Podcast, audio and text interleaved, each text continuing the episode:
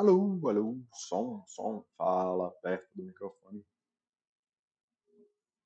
Alô, alô, som, som. Só esperando aqui para ver se vai ter áudio e vídeo, porque eu tenho pânico de falar sozinho. Som, ok? Tudo ok? Parece que sim. Temos som e vídeo aí? Alguém confirma para mim? Temos áudio e vídeo.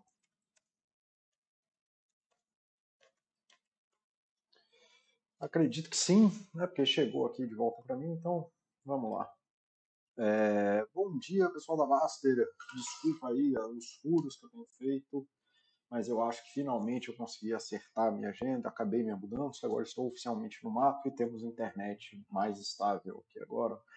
Então agora está mais fácil de, de manter aí os chats regulares, que nem sempre foi, sempre deveria ser, mas a vida não permite que a gente só faça o que quer.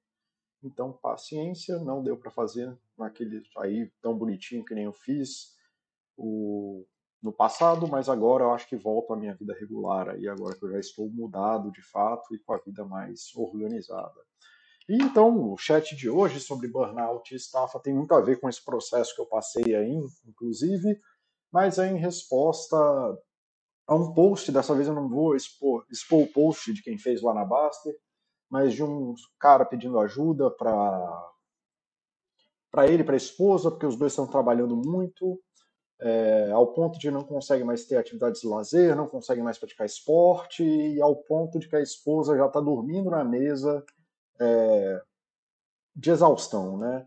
E ele estava pedindo ajuda para automatizar as tarefas da casa, e ele estava pedindo ajuda para coisas que pudessem aumentar a eficiência, ele gastar menos tempo em casa, na criação dos filhos, etc, etc, etc. E a galera da Baster, né, é muito engraçado, porque a gente é um monte de cachorrinho que dá voadora para tudo que é lado, é uma porradaria sem fim, mas ao mesmo tempo, quando aparecem esses chamados mais razoáveis, de pessoas em sofrimento e que são razoáveis também, é, a galera tenta ajudar e fizeram muitas dicas legais sobre compra, lavar louça, sobre como contratar empregada, que tipo de cuidado que pode ser, a galera dividindo experiência, que para mim é o grande tchananã da Baster, né? Para além dos cachorrinhos malucos, sempre que tem alguém pedindo socorro, a Baster acaba tentando a Baster como um todo, não o Baster, apesar do Baster também tentar ajudar, mas a Baster como um todo se manifesta ali para tentar ajudar a pessoa e essa é a parte muito legal para mim aí do da comunidade. E e aí, assim, o meu comentário não foi nessa linha, não foi em tentar ajudar. Porque o que, que aconteceu? Eu vi sinais claros de adoecimento psíquico aqui. E aí me dá medo de ajudar as pessoas e ficar passando dicas de faça isso, otimize seu tempo aquilo, aquilo, outro, quando para mim tem sinais ali, ou pelo menos evidências razoáveis de que está acontecendo um processo de adoecimento grave. É, as pessoas podem estar em sofrimento e você tentar ajudar do jeito errado quando as pessoas estão assim, é, é perigoso, porque você pode ajudar ela a aprofundar na, na, nesse adoecimento e acabar dando saídas que favorecem né, o famoso enabling, né, ali, de você apoiar a pessoa dentro da, do processo de adoecimento dela. É que nem você ficar elogiando um corpo de alguém que é vigoréxico, né, que só quer crescer ficar tomando bomba e ficar elogiando. Você está favorecendo que o cara tome bomba. Né? Então, o que, que eu vi ali? Né? Bem assim nas três frases, e aí eu tenho que pecar pelo excesso, porque o profissional de saúde sou eu, é, que as pessoas estavam falando assim: trabalhamos tanto que não temos atividade de lazer, não temos espaço de descanso e, acima de tudo, estamos já num processo de exaustão ao ponto de que a pessoa está desmaiando na mesa do jantar, está desmaiando de sono, está assim, tá dormindo apoiada na mão. E isso parece ser um ato contínuo. E isso é um processo de adoecimento, gente. Isso aí está ligado, é isso aí que a gente chama de estafa no trabalho, ou burnout, né, como a gente chamava antes. E aí eu já fiz um chat para Baster sobre isso. Quem for da Baster, é, procura aí no, no Bestify, no, no YouTube da Baster aí tudo mais, e você vai achar. E aí o adoecimento no trabalho, ele foi reconhecido recentemente como uma forma de adoecimento formal, né, no dia 1 de 2022, e ele se o que, que é a estafa? É justamente esse processo em que você se desempenha tanto dentro do trabalho, mas tanto dentro do trabalho, que o seu nível de estresse chega a um adoecimento formal, ele chega a um adoecimento terrível, que você não consegue fazer mais nada, você perde sua volição, sua vontade, sua conexão com as, coisas da vida e tudo mais. E isso estoura a vida da pessoa de, de forma geral. E é isso, esse sinal que eu vi ali no post do casal ali que está em sofrimento. Então você tentar, se as pessoas estão vivendo 24 horas e um segundo é, de trabalho por, por dia, essa é uma rotina impossível. Não adianta querer ficar otimizando a coisa, porque a coisa já está estressada num nível que, que foge do razoável. E aí eu tenho posições um pouco mais radicais, do tipo não tentar ajudar a pessoa a melhorar o desempenho e o tempo dela, porque uma pessoa que está nessa condição já está trabalhando 10, 12 horas por dia. E não é uma questão, ela não tem que ganhar tempo de tempo livre dela, ela tem que começar a trabalhar menos. Não tem o que fazer. Se você otimiza o tempo livre, o que, que vai, essa pessoa do jeito que ela está, ela vai trabalhar mais. Ela não vai trabalhar menos e aproveitar mais. Ela vai ocupar o tempo livre dela com o trabalho. Por isso que eu tenho essa posição radical e que eu não fui ajudar as pessoas, ainda que eu ache bom que outras pessoas tenham cumprido esse papel. Porque quando a pessoa é viciada em trabalho e o workaholic está extremamente vinculado à estafa, assim como a overdose está vinculada à drogadição, ao fumar crack, né? O efeito da, do workaholic é chegar na estafa. A overdose do workaholic é a estafa. Tá? É quando ele quebra de vez. Então, assim, pessoa, as pessoas têm que tomar ciência de que trabalhar demais não é possível. E você trabalhar continuamente 12, 15, 14 horas por dia é, vai te fazer mal e no longo prazo isso vai te matar. Isso, né, trabalhar mais do que 55 horas por semana aumenta absurdamente o teu risco de AVC e ataque cardíaco. Isso sem contar tudo que acontece destruindo a tua vida é, antes de chegar num AVC. Então você vai engordar, você vai dormir mal, você vai ficar irritado, você vai cagar sua dieta, você vai parar de ter atividades de lazer. Então, assim, resumidamente, no longo prazo, quanto mais você trabalha muito, mais uma merda fica a sua vida. Então não é matar um leão por dia, já cansei de falar aqui na Basta que quem mata um leão por dia está um tropeço de morrer. Porque um dia as coisas vão dar errado, você vai tropeçar e o leão vai te comer. Não tem como você ganhar de um leão por dia, todo dia. Mais de um leão, então, ainda menos. Então, assim, por que, que eu tomo essa posição radical? Porque o workaholic, a galera que trabalha 12, 14, 15 horas, 15, 16, tantas horas quanto puderem por dia, são pessoas que elas são como são os viciados em trabalho eles estão com a vida deles uma merda, tá tudo uma bosta, tá tudo caindo, eles estão irritados com não sei quem, estão irritados com não sei aonde, não conseguem mais praticar esporte, não conseguem ter mais lazer, nem nada, nem nada.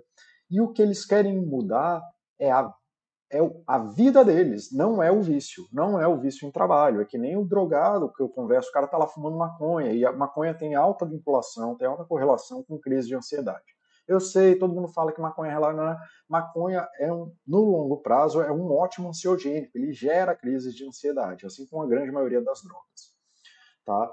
Então, assim, maconha é ansiogênico e aí o cara não quer. Aí eu falo, olha, assim, tem essa coisa da maconha e a maconha está ali atrapalhando sua vida, ela provavelmente está te dando esses, essa ansiedade e tudo mais. Eu quero, não, mas eu fumei a vida inteira, sempre fui assim, nunca tive nada o viciado não quer abrir mão do vício. Ele nunca quer abrir mão do vício. É, e o workaholic, a galera que está trabalhando 14, 15 horas, é que nem o viciado nesse ponto. A gente vai lá, tenta explicar para os caras que o trabalho deles está afetando, que não dá para trabalhar tanto, não dá para passar duas, três, quatro, cinco, seis, sete, oito, seis meses, um ano trabalhando na frequência que eles trabalham. E geralmente quando eles vêm, eu vou passar a colocar de novo a imagem que eu botei no chat sobre burnout, dos 12 estágios do Fernenberg, eu acho. Eu esqueci o nome do cara, muito difícil. É, mostrando como que isso vem, e a pessoa vem procurar ajuda já nos últimos estágios e fala: Não, mas eu fiz isso a minha vida inteira, nunca deu merda, mas uma hora dá. E a pessoa é resistente a mudar a vida dela e compreender que não dá para trabalhar 10 horas por dia, todo dia, por X tempo. Assim, não é um processo infinito, você vai quebrar. E aí por isso que eu tive a posição radical respondendo ao post das pessoas, porque o que eles estão pedindo é um contrassenso. Eles estão querendo abrir mão das atividades normais deles, então cuidar dos filhos, ter tempo para cuidar dos filhos, lavar louça, essas coisas, você pode otimizar sua louça, você pode otimizar sua louça. Você pode contratar faxineiro, você pode contratar faxineiro, você pode fazer o que você quiser e provavelmente vai beneficiar a sua vida. O ponto é que eu não acredito que o ganho de tempo que essas pessoas terão quando ganharem esse tempo, quando otimizarem o tempo fora do trabalho, vai se reverter em autocuidado. o tempo que eles ganharem, eles vão reverter em trabalho de novo. É, e isso vai ser ainda pior, né? porque aí eles vão trabalhar mais, eles vão ocupar o trabalho mais. O que eles precisam fazer é tomar a propriedade que o trabalho adoece, de que o processo que eles estão de adoecimento no trabalho já está em curso, e eles têm que pensar na relação que eles têm com a vida deles em relação ao trabalho. Tá? Deixa eu ir falando aqui com o pessoal que está por aqui. Então, Catatones, obrigado aí pelo feedback do áudio bom revê-lo por aqui. Denzel Rich, obrigado, querido. G segundo, opa, Barela.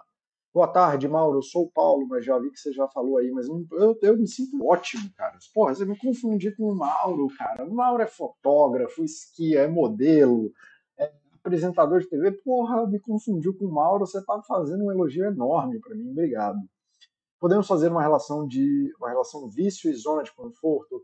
Me explica melhor, Barela, o que, que você quer fazer? A relação com o vício eu já falei, né? Então, assim, para mim, a, é bem claro que a maioria das pessoas que está num processo de estafa, elas, poucas delas são pessoas que de fato estão se vendo numa situação assim, eu estou preso nessa situação e preciso desarmar isso aí, está pedindo uma ajuda legítima. A maioria das pessoas que está num, processo de estafa, elas se comportam, não são todos, tá? Não é uma correlação direta, mas a maioria delas que chega com, elas chegam com, falando que tem crise de ansiedade ou que estão deprimidas. Eu mapeio o burnout, comunico para elas e elas falam: "Não, porque eu trabalho isso, eu trabalho assim". Aí vem com as histórias de que matar um leão por dia e que o trabalho enriquece, ah, ah, e sem querer assumir que na verdade é trabalhar esse tanto que está é, matando elas e causando a depressão e a ansiedade. Então, no sentido de vício, eu já fiz a relação, mas eu não entendi o que você quis dizer com a parte da zona de conforto. Se você puder me explicar, eu agradeço. Tá bom? Kaizen, bom vê-lo por aqui, cara. Gosto muito de você e gosto muito dos seus é, posts. Green Day acabou de mandar uma mensagem, gosta muito dos meus chats. Porra, obrigado, Green Day. Eu faço eles para vocês e saber que eles ajudam vocês em algum grau é, é, é a missão que eu assumi para mim. Né? Não faria o menor sentido eu estar falando aqui sozinho se não beneficiasse vocês. Então, obrigado aí pela, pelo feedback. Então, como eu falei, a estafa de trabalho ela é um adoecimento reconhecido hoje, ou burnout, né? um, um adoecimento reconhecido pela OMS, mas para esse chat, é, é, a definição de trabalho ela é importante para questões de diagnósticos, questões de encaminhamentos e tipo de tratamento. Mas isso significa que a gente só pode se estafar de trabalho? Claro que não. A gente pode se estafar de qualquer coisa que consuma a nossa vida. E aí, a gente vai usar o modelo que tem de. um modelo antigo dos 12 estágios do burnout aqui, que eu vou passar rapidinho, não vou fazer a explicação toda, mas a gente pode falar disso para qualquer coisa: trabalho, desempenho, esportes, filhos, casamentos, aquilo que for. Porque qualquer coisa que te chame para isso vai ser pior ou vai seguir esse caminho. Né? Então, falando aqui rapidinho, de novo, sem explicar muito, porque esse chat já foi feito e eu não quero ficar me repetindo infinitamente. Né? Esse estágio do Freudenberger, da estafa, dos 12 estágios do burnout, ele tem esses dois estágios, onde começa é, no mapeamento que, hoje em dia, isso aqui é mais uma metáfora, tá? não precisa seguir isso aqui na risca, mas ainda é uma boa forma de você ver a coisa.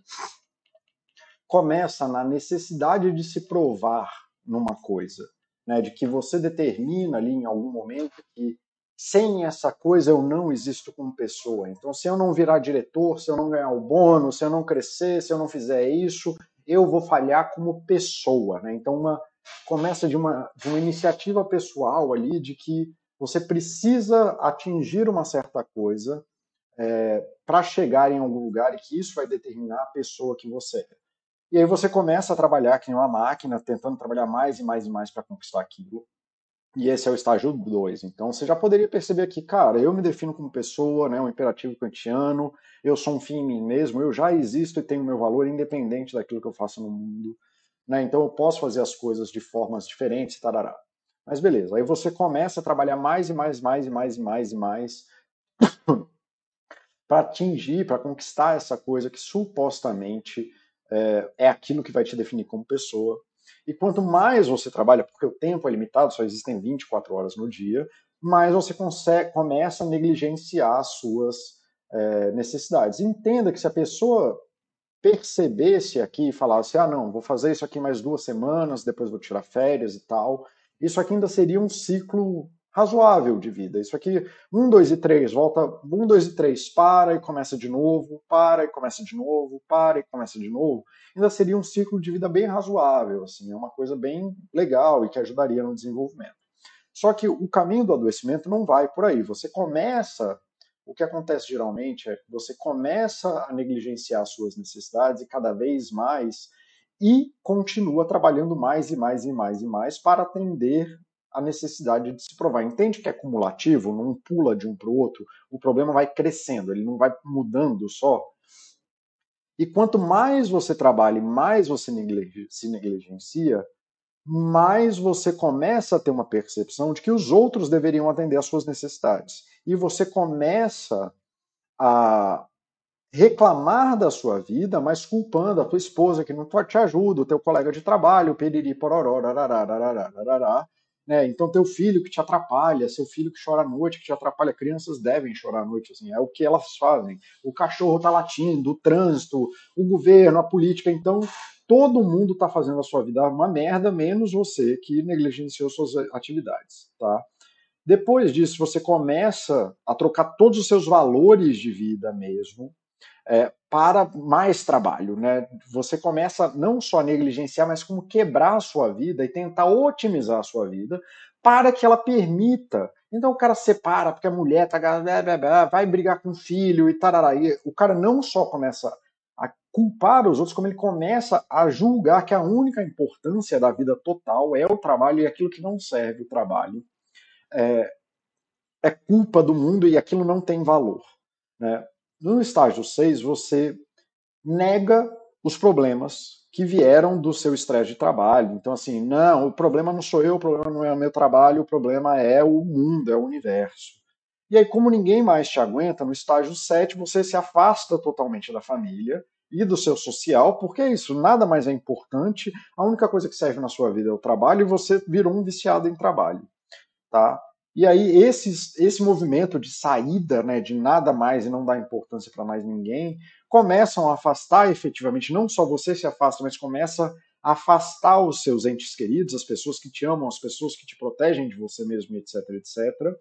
E aí, quando isso acontece, você entra em isolamento social, fazendo uma, uma vida repetida, você começa a ter despersonalização, você não se sente como você, nada na tua vida faz mais sentido, e aí lembrando que a culpa é sua que mudou seus valores, que começou a negligenciar as coisas que são importantes para você, negou os problemas que você tinha, saiu da sua vida social e ficou irritando os outros e culpando os outros que te amam pelas coisas que você decidiu para você. Tá bom? E aí, lógico, você quebrou a sua vida inteira, você sente, não se sente mais você, porque você se transformou numa máquina de trabalho. Né? Disso aí, se você ainda não caiu a ficha, a qualquer momento você poderia pedir ajuda aqui.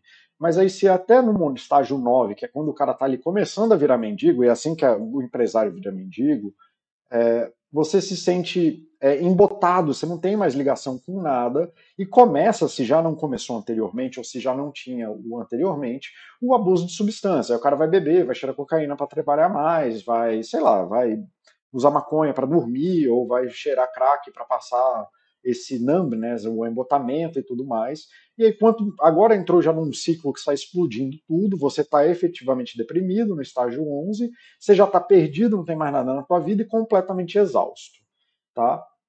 E aí você não consegue mais fazer nada. E aí no estágio 12 é quando há o colapso, assim, que as pessoas falando, eu não consigo mais sair da cama, eu não consigo entrar no carro, aí tem ataque de pânico em todo lugar, você começa a chorar no trabalho e coisas desse tipo, não consegue mais ligar, atender o telefone, começa a quebrar a casa e etc, etc, que é o, aí é o burnout total. Então, assim, onde que está ali? É, se eu, eu não estou fazendo um diagnóstico, mais uma vez, eu falo que eu escuto, é eu pegando um post que eu acho de interesse psicológico em que eu posso falar alguma coisa que seja útil.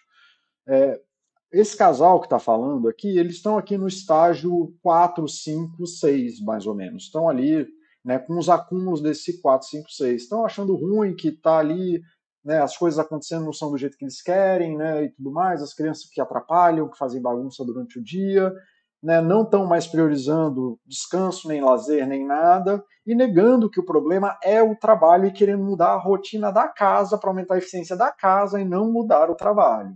E aí já sabe, né, o sete é mudar, se afastar do, do da galera, e depois começa a brigar entre eles, porque né, os dois estão necessitados de um monte de coisa, e aí depois ninguém mais se sente dentro do casamento, e por aí vai. Então é por isso que eu tomei a decisão né, de não apoiar ali essa galera, em ficar dando dica de como otimizar a própria vida, porque o problema não é a vida, a vida provavelmente está super certo, parar para cozinhar, parar para lavar louça, são atividades normais da vida, nem que seja para botar na lava louça. Mas se você não está com tempo, não está com condição, não está com nada, ao ponto porque você trabalha demais, ao ponto de colapsar e dormir na mesa, sua vida já está em colapso. Você tem que parar e olhar o tanto que você trabalha. E esse é o maior desafio. E muitas pessoas elas saem do, do tratamento psicológico porque elas se recusam a parar de trabalhar. Tá, e tudo bem, eu fiz o meu trabalho, eu fiz a melhor orientação possível para as pessoas de como elas podem se cuidar dentro do quadro de, de adoecimento que eu avaliei da vida delas. Agora a responsabilidade é com quem ouve essas informações e se quer comprar essa bucha aqui que eu falei que ele vai vai chegar e a bucha chega, cara. Saúde chega e custa caro, é uma desgraça. Então eu espero que, pelo menos eu explicando isso para a pessoa, quando ele chegar aqui no 7, no 8, quando os familiares começarem a bater, eles pelo menos, porra, o Paulo estava certo, o Paulo previu o futuro, né, cara? Ou eu tô aqui, eu já não me sinto mais como eu, tô trabalhando o dia inteiro, mas eu não sei nem para Aí talvez ele peça uma ajuda que não seja para mim, seja para qualquer pessoa, de uma forma mais orientada, porque isso aqui não é possível, isso aqui não é uma vida e leva você a virar mendigo. É assim que as pessoas viram mendigo. Tá bom? Cara, como que você faz isso? Como que você lida com isso? Infelizmente você vai ter que parar de trabalhar e vai ter que se vincular com a sua vida. E no começo vai ser uma merda e é sempre uma merda. Você vai ter que parar, parar de trabalhar, parar de ficar arrumando trabalho, porque como um viciado você vai arrumar desculpa para trabalhar toda hora, no que quiser, você vai estar no fim de semana lá com a tua família pensando em trabalho, arrumando, achando que é ruim estar com a família. A parte lá do vamos culpar os outros pelo, pelo, pela merda que eu fiz com a minha vida. É isso. Você vai estar lá no fim de semana com a família falando, ah, mas isso aqui não é importante, eu podia estar trabalhando e aí ia ganhar mais, ia fazer aquilo, ia fazer aquilo outro. Mas na verdade você está lá e está colapsando a tua vida inteira. Isso é responsabilidade sua. Então, infelizmente, às vezes, muitas vezes o, a pessoa só chega né, para procurar ajuda quando já está aqui na linha de baixo, e a linha de baixo já é adoecimento bem grave, tá? Esses sintomas aqui já são de adoecimento bem grave, e aí a gente tem que fazer afastamento do trabalho. E a gente odeia fazer afastamento do trabalho, por quê? Porque afastamento do trabalho faz mal. Porque é um trauma, é traumático. Você quebra a vida da pessoa e ela não sabe o que fazer mas ela está num ponto em que ela não consegue mais se desvincular do trabalho. Então, o afastamento do trabalho é tipo a internação do drogadicto, do adicto. Ai, toma água, gente. O afastamento do trabalho não faz bem, mas é a medida necessária, assim como a internação não faz bem. Né? Eu acho que é muito óbvio por que, que ela não faz bem, mas é necessária dada a severidade do risco que a pessoa está vivendo. Aqui, né? Se a pessoa tiver nesses 5, 6, 7, 8, ainda está mais fácil. É retomar, pedir desculpas, é você conseguir retomar a vida social, é você conseguir é, separar tempo de qualidade para a pessoa viver, botar ela no esporte para rodar e tudo mais. Mas aqui no 9 a pessoa não tem condição, ela está tão exausta a partir do 9, né? Ela está tão exausta que ela não dá conta de praticar esporte. Né? Ela tá tão puta e já brigou com todo mundo que ela percebe o mundo como violento contra ela. Inclusive, isso é um ótimo sinal de burnout, tá? Você, queridinho, que tá aí e acha que o mundo está contra você e vive como se o mundo estivesse contra você, saiba que provavelmente você é, uma, é um grande candidato a ter colapso por estresse ou estafa, tá? Então, o mundo não está contra você, porque o mundo nem, nem sabe que você existe. Você morrer amanhã, só os seus entes queridos vão sentir sua falta, mas o mundo não vai nem saber que você passou por aqui. Então o mundo não está contra você. Se você vive dessa forma e tem essa sensação, é muito possível que você já esteja num ponto de estresse aqui, ó, por aqui, tá? Aqui do 6 para frente, alguma coisa assim. Você não consegue ver que a sua vida se tornou uma merda porque você gerou isso e está negando isso, está em negação, né, que a gente chama. Tá? Então, assim, no estágio 5, 6, cara, é abrir espaço, retomar fim de semana, fechar horários de trabalho, gerar ilhas de bem-estar. Já falei das ilhas de bem-estar, de que você precisa ter 4, 5 horas livres, um bloco de 4 a 5 horas, em que você. e contínuas, tá? Não é duas horas aqui, é quatro. Por que tem que ser quatro, Paulo? Para você poder entrar e sair das atividades sem estresse. Né? Então, se você vai, sei lá, vai no shopping comprar alguma coisa ou vai no cinema, para você não ir correndo para o cinema. Você tem uma hora para chegar, duas horas para ver o filme, uma hora para sair, comer alguma coisa e tudo mais. Então, você precisa não só de calma na atividade que você vai ficar, você precisa ter a calma de entrar e sair dela sem estar com a urgência de fazer alguma coisa, senão isso é estresse e colapsa a coisa. Então, essas são as ilhas de bem-estar. Você abrir blocos de quatro a cinco horas em que você possa tomar decisões razoáveis sobre qual é o melhor autocuidado que você vai fazer, que você possa dormir, que seja no final do dia, mais tarde de manhã, ou descansar, mas que você tenha tempo para deitar, entrar no sono, fazer alguns ciclos de sono e acordar de novo.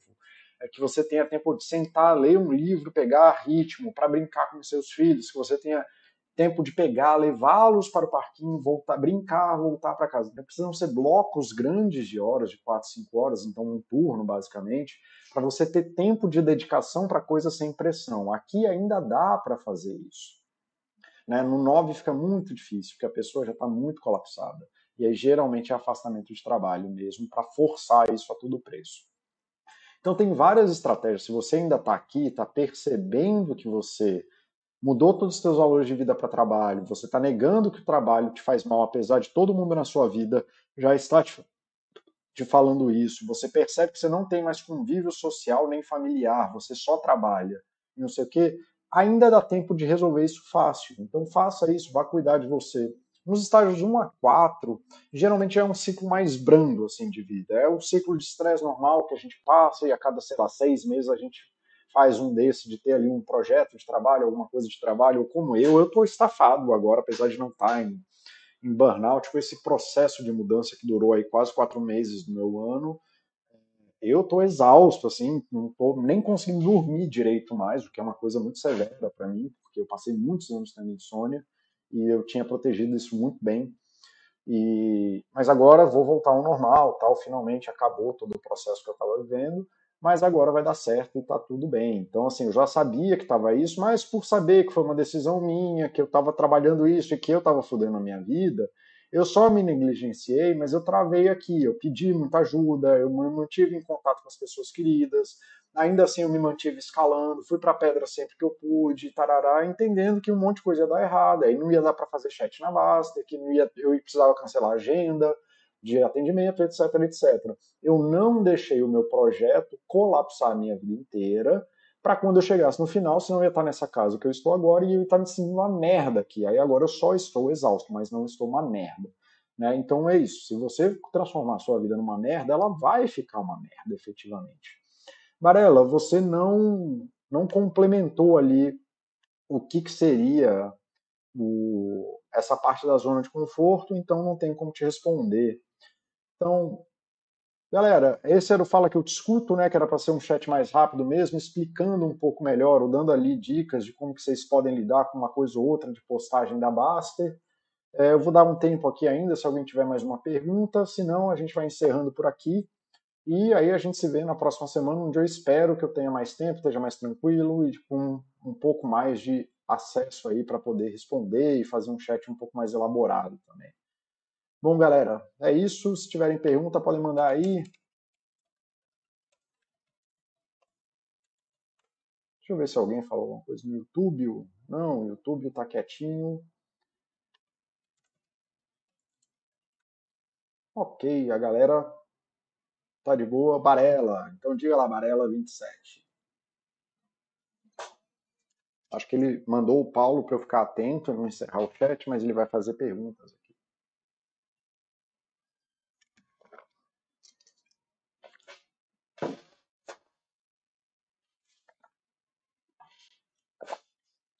Fala que eu te escuto, Barela. Tô aqui, é só mandar a mensagem que eu ouvo.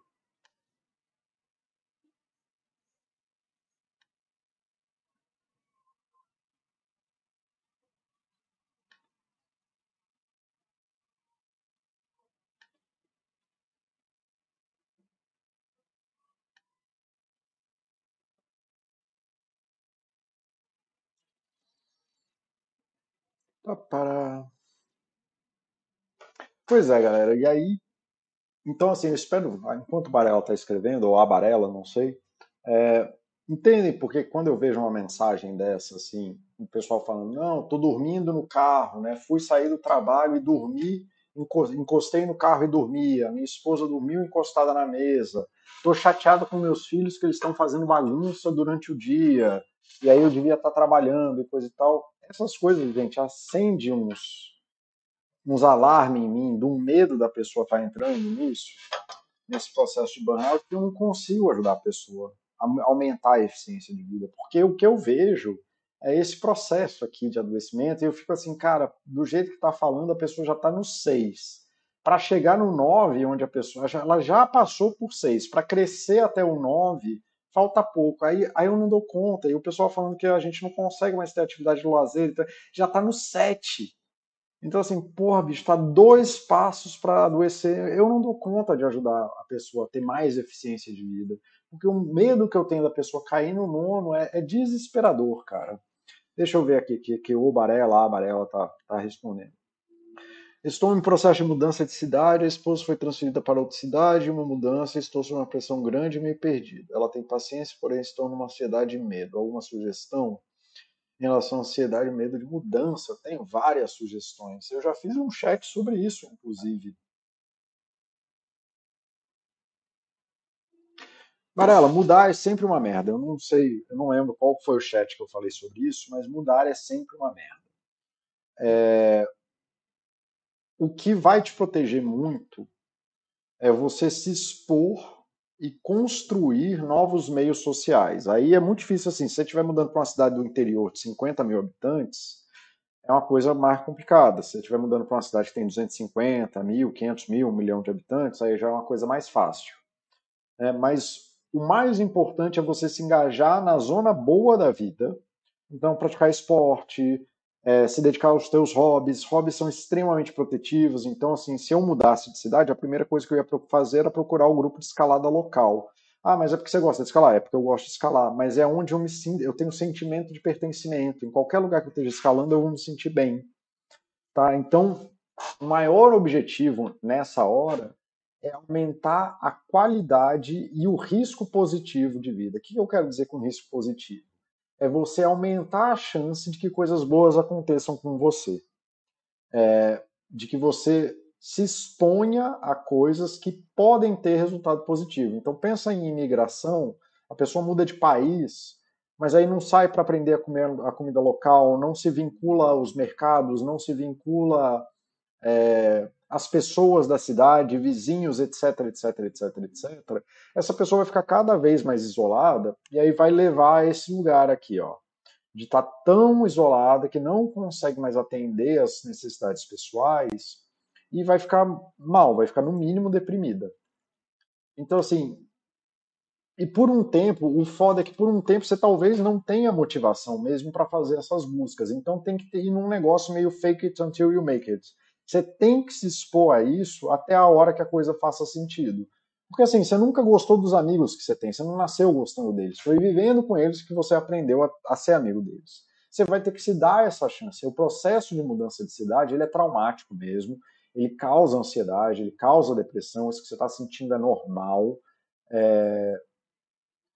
Então, a forma de lidar com isso é você se expor positivamente então, se você toca uma, vai fazer aula de música, se você é músico, ou vai começar novos hobbies onde você seja obrigado a interagir com pessoas de forma orientada.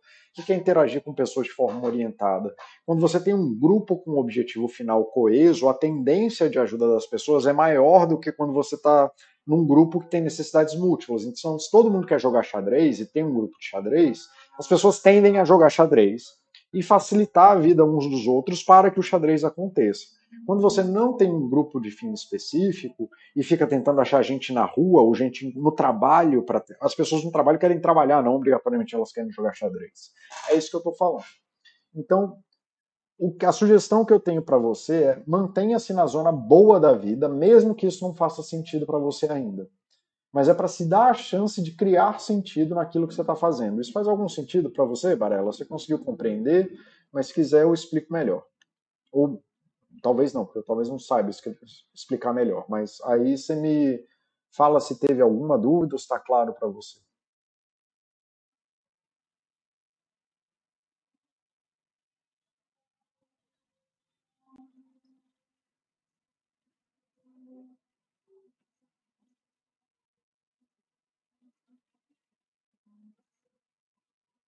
E sim, assim, só para falar, o medo da mudança é normal, mudar da ansiedade mesmo. Eu mesmo tô, acabei de mudar e ainda estou ansioso, tá?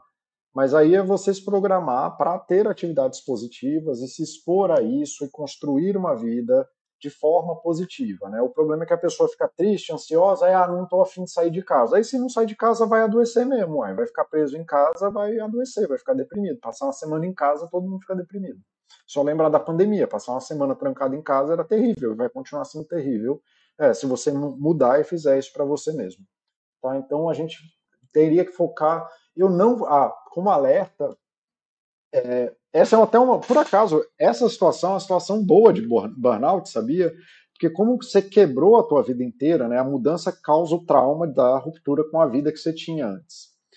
E trabalho é, uma, é um lugar muito bom de entrar e a pessoa fugir para o trabalho para não ter que lidar com essa nova construção de vida. Então agora você está aí no risco do burnout, bicho. Olha que beleza. Porque aí a pessoa começa a fingir o tempo inteiro que, não, vou trabalhar, e aí vou trabalhar, não sei, não quero conhecer ninguém, não sei o quê, vou trabalhar, vou trabalhar, vou trabalhar, vou trabalhar, vou trabalhar. E aí se perde no trabalho, porque aí nesse caso não é porque tinha, que nem nesse modelo aqui, de que precisa se provar, mas é porque teve esse trauma e aí a pessoa não quis lidar com o trabalho de reconstruir uma vida e começa a trabalhar mais e mais e mais, e aí pronto, aí negligenciou as próprias necessidades e as formas e buscas de parará, parará, aí começa, aí começa a valer tudo que eu disse antes.